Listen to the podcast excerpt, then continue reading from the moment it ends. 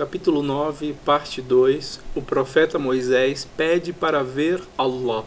Depois de deixar claro que ele não se assemelha à sua criação, Allah informa que nossos olhos não conseguem vê-lo. Ele disse: Os olhares não podem percebê-lo, não obstante, ele se aperceber de todos os olhares. Sagrado Corão, capítulo 6, versículo 103. Esta afirmação divina demonstra que o homem é incapaz de ver o ser divino. Para enfatizar mais ainda este fato, Allah relatou no Alcorão um incidente pertinente na vida do profeta Moisés.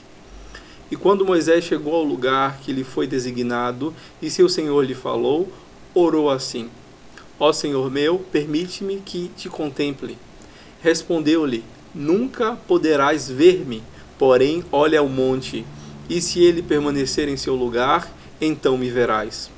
Porém, quando a majestade do seu Senhor resplandeceu sobre o monte, este se reduziu a pó e Moisés caiu esvanecido. E quando voltou a si, disse: Glorificado sejas, volto a ti contrito.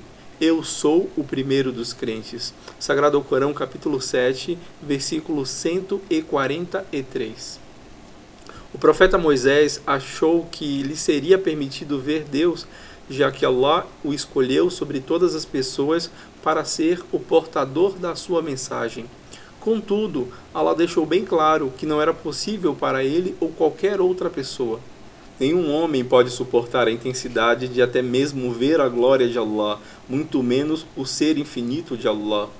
Quando a montanha desintegrou, o profeta Moisés percebeu seu erro e implorou perdão de Allah por pedir algo que não era permitido.